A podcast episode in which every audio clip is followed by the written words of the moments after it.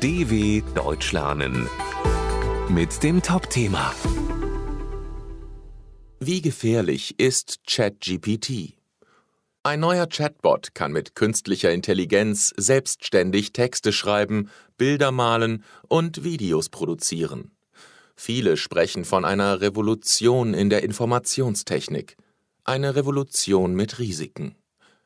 Wie erhält man in wenigen Sekunden einen Text, der sich so liest wie der Schulaufsatz eines 14-Jährigen?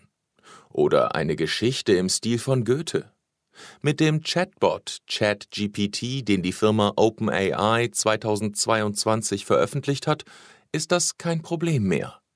Seine künstliche Intelligenz, KI, ist so weit entwickelt, dass sie selbstständig Texte aller Art schreibt und auch Bilder und Videos produziert. Die Werke, die dabei entstehen, sind denen von Menschen oft überraschend ähnlich. In der Fachwelt ist man überzeugt, die sogenannte generative KI von ChatGPT ist in der Lage, unser Leben zu revolutionieren. Die Entwicklung bietet große Chancen, ist aber auch mit Risiken verbunden. So fürchtet man an Universitäten bereits den Tod der Hausarbeit. Viele Menschen haben Angst, ihre Jobs zu verlieren, weil eine perfekte KI sie überflüssig machen könnte. Und auch Desinformation ist eine Gefahr. Denn ChatGPT weiß nicht, ob seine Quellen stimmen und erfindet sogar neue. Allerdings wird bisher noch oft kritisiert, dass ChatGPT schablonenhaft schreibt. Denn die KI kann zwar sehr gut andere Texte imitieren, aber nicht selbst kreativ werden. ChatGPT tut eigentlich nichts anderes, als sehr gründlich Informationen aus dem Internet zu analysieren.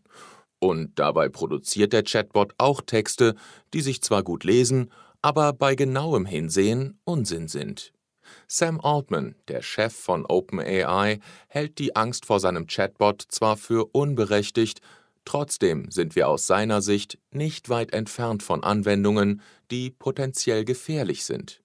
Viele fordern daher nun Gesetze für den Umgang mit generativer KI. Aber wer soll diese Regeln schreiben und wie sollen sie aussehen? Der Chatbot hat natürlich auch darauf eine Antwort. Es gibt viele verschiedene Sichtweisen auf das Thema. dw.com/topthema